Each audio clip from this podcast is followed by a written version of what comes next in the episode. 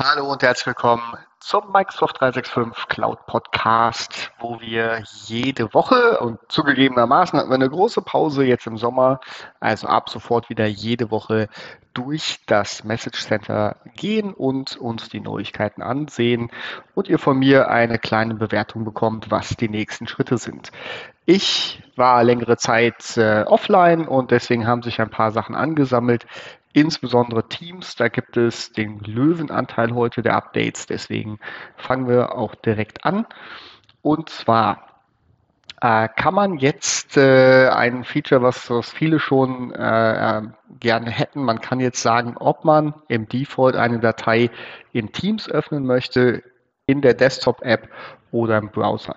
Das soll ausgerollt werden jetzt äh, aktuell im August und ähm, muss aber die Office-Version 16 oder höher haben, so dass ähm, genau, dass das funktioniert. Aber das habe ich schon häufig bei Kunden gehört, dass das ein schönes Feature ist.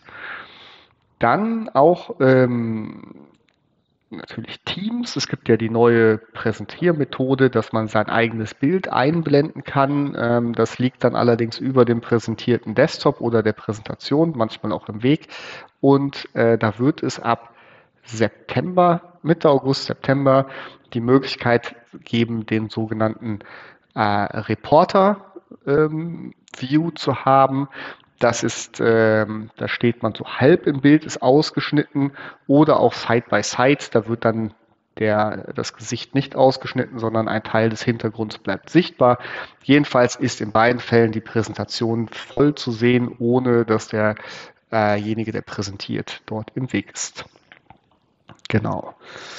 Ähm, dann äh, gibt es ein weiteres Update und zwar ähm, nennt sich das Fluid Live Components in einem Teams-Chat und das äh, ermöglicht es, wie so eine kleine Sticky Note ähm, in den Chat einzufügen und dann können alle gleichzeitig da reinschreiben. Also auch vom ähm, Mobiltelefon oder vom Tablet, das können alle gleichzeitig in diesem einen Bereich schreiben und zum Beispiel ein Brainstorming machen. Das äh, soll ausgerollt werden im September. Hat sich ein bisschen verschoben. Ähm, genau. Und äh, denke ich, ein spannendes Feature, wenn man mit mehreren Leuten in einem Team arbeiten möchte.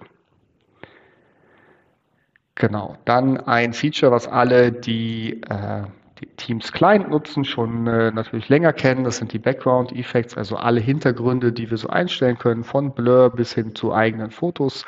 Ähm, die werden jetzt auch für die Web-Chats aktiviert, sodass man auch dort dieses Feature nutzen kann.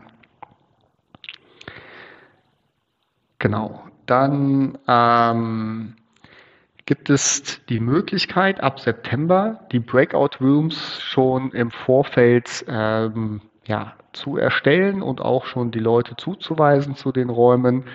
Und ähm, genau, dann hat man da schon die Planung, wenn man ein größeres Meeting hat, wo man Breakout-Sessions ähm, anlegt und muss das nicht äh, on the fly machen. Das hilft also ähm, äh, ja, natürlich das, das alles vorzubereiten, kann man natürlich auch weiterhin äh, in der äh, Live-Session auch äh, durchführen. Auch das beginnt im September und wird dann ausgerollt. Genauso wie der sogenannte Breakout Room Presenter Support. Das heißt, ich kann einem Mitglied des Breakout Rooms zum Presenter machen. Es kann immer nur einer sein und äh, der hat dann die Möglichkeiten auch äh, ja, ähm, den, den Breakout Room in gewisser Art zu managen und auch Leute rein oder rauszuholen aus dem Raum. Genau, auch das kann ich ähm, kann ich hier durchführen und äh, das kann auch wechseln dann. Allerdings, wie gesagt, kann immer nur ein Nutzer gleichzeitig der Presenter äh, sein. Genau, und dann ähm, ja, weitere Features sind jetzt bei äh, 1 zu 1 Voice over IP äh, Anrufen, aber auch den, den PSTN, äh, also den, den normalen Anrufen, ähm, kann jetzt die das, das Video eingeschaltet werden, also die Aufnahme und auch die Transcription des Calls. Das heißt, es wird versucht, dort die Worte rauszufiltern, die gesagt wurden und textuell umzusetzen. Und das steht dann auch in eurer History der Anrufe, also der, der Liste, welche Anrufe ihr getan, getätigt habt und ihr könnt direkt auf die, ähm, auf die äh, Aufnahmen zugreifen. Und äh, damit das auch funktioniert, gibt es ähm, ein Update, das die Live-Transcriptions ähm, ja, mehrere Sprachen ähm, jetzt ähm, unterstützen. Das geht von Arabisch los über Finnisch, Deutsch natürlich auch dabei, Niederländisch, Englisch in verschiedenen Varianten, Spanisch, also alle großen, ähm, alle großen ähm, ich sag mal, Sprachblöcke sind vorhanden, auch die ganzen asiatischen. Von daher, das äh, hilft dann deutlich weiter, hier auch die Transcription zu nutzen und im Nachgang auch äh, zum Beispiel ein Protokoll zu schreiben aus einem Anruf. Genau, dann ähm, ein wichtiges Update zu den Channels. Und zwar, wenn man einen Channel umbenennt äh, in Teams, dann ist es heute so, dass der Folder, die, der Ordner, der dazugehört, im SharePoint nicht zwingend mit ähm, umbenannt wird. Das kann natürlich zu Inkonsistenzen führen und, und ist auch nicht schön. Äh, das müsste man dann nachträglich machen. Das wird geändert, allerdings mit einer mit einem Update, ähm, das im Mitte September bis Mitte Oktober ausgerollt wird. Davor bleibt es wie es wie gehabt, danach funktioniert das dann. Also äh, es wird nicht automatisch angepasst, ähm, sondern äh, ja, wenn ihr diesen Effekt bei euch habt, dann äh, könnt ihr nach dem Rollout nochmal den Ordner ändern und dann zieht das auch durch und äh, wird auch im SharePoint-Folder so angepasst.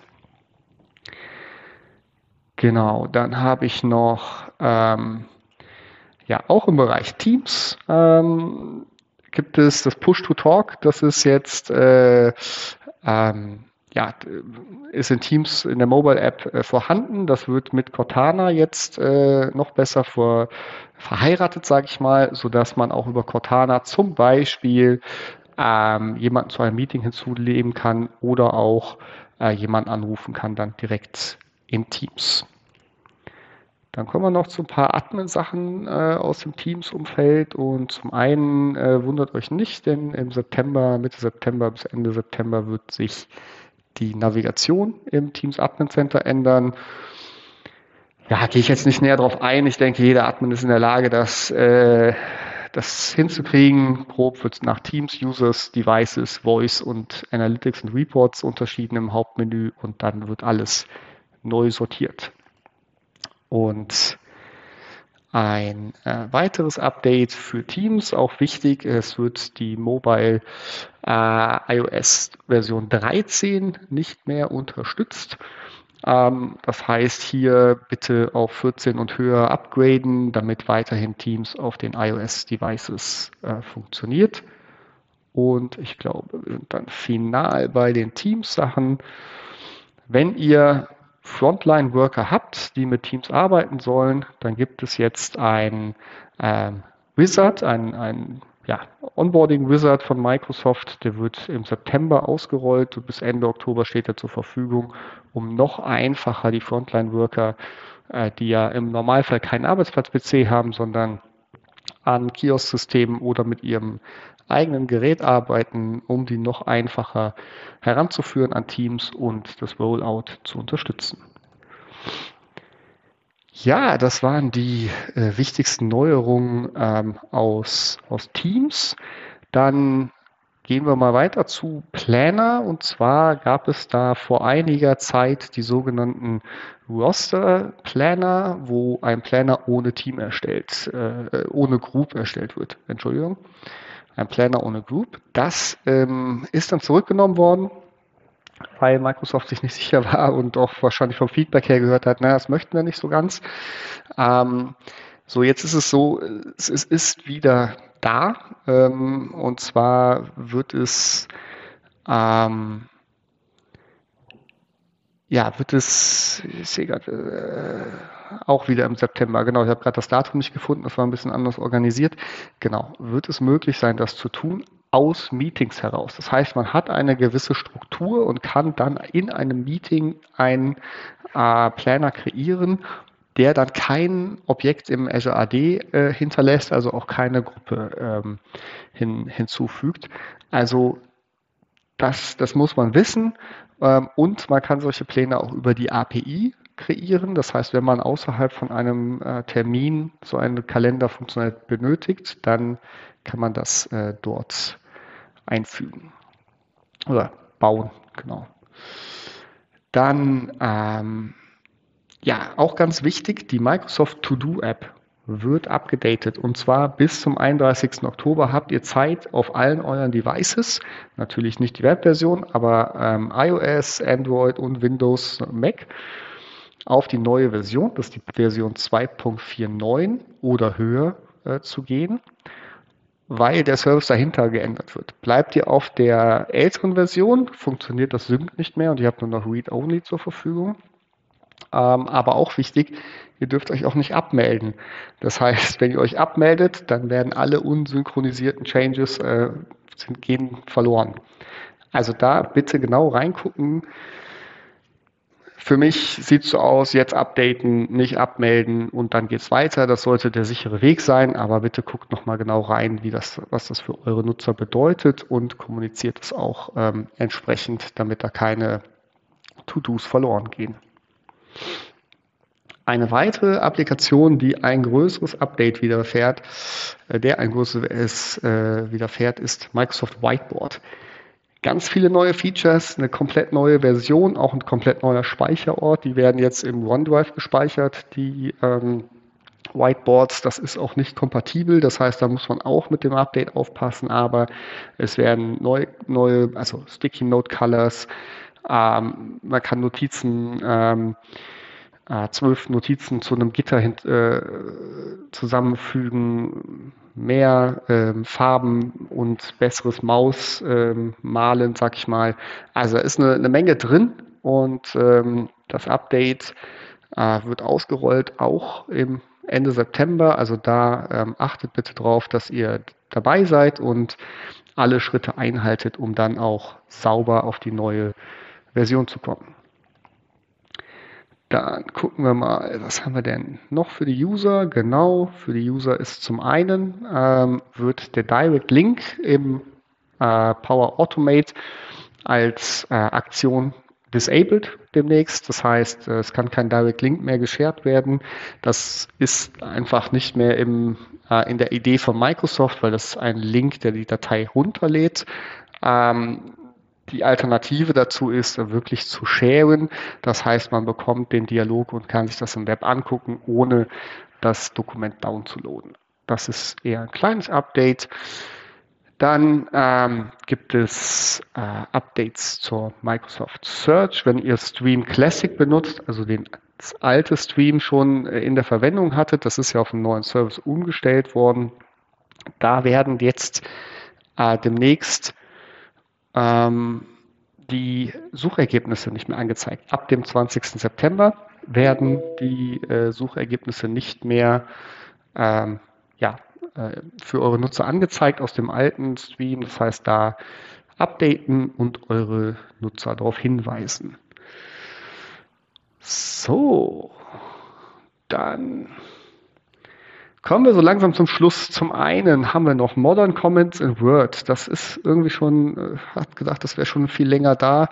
Ähm, aber jetzt im August geht es in den Current Channel. Das heißt, ihr könnt mit Add Mention in Word in einem Kommentar direkt jemanden ansprechen äh, zu diesem Kommentar und ihm einen Hinweis per Mail oder auch äh, Notification geben, dass wir, äh, ja, dass er hier etwas zu tun hat, etwas beizutragen hat und genau.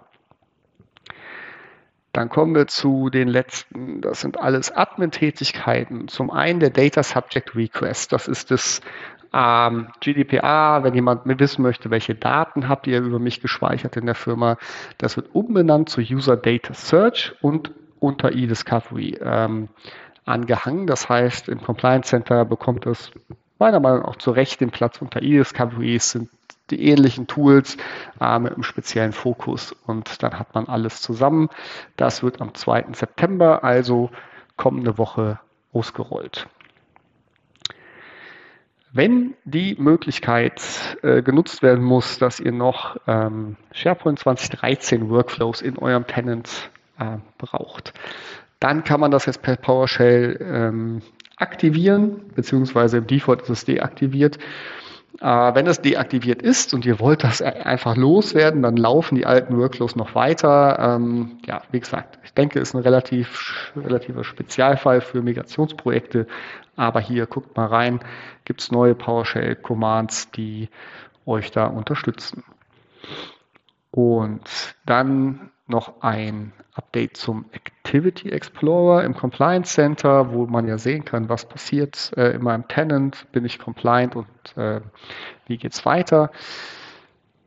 Der war bisher dem Global Admin, dem Compliance Admin, dem Security Admin und dem Compliance Data Admin äh, vorbehalten, der Activity Explorer. Der wird jetzt auch dem Security Reader zur Verfügung gestellt. Das heißt, solltet ihr den Security Reader als Rolle vergeben haben, guckt bitte, ob das so in Ordnung ist, dass die Rolle noch passt und diese Daten auch von den Leuten in der Rolle eingesehen werden dürfen. Ansonsten müsst ihr die Rolle anpassen oder euch eine eigene Rollengruppe bauen, die, ähm, ja, die das nicht enthält. Und last but not least gibt es die Microsoft 365 Roadmap-Site, die empfehle ich euch ja neben dem Message Center auch, um auf dem Laufenden zu bleiben.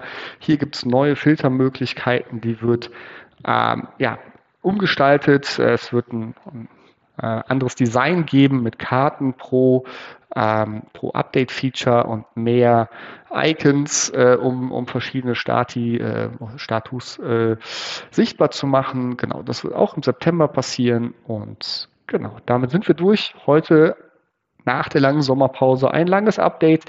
Ich äh, freue mich, wenn ihr wieder dabei seid und dabei bleibt und das auch teilt und wünsche euch eine gute Woche. Bis zum nächsten Mal.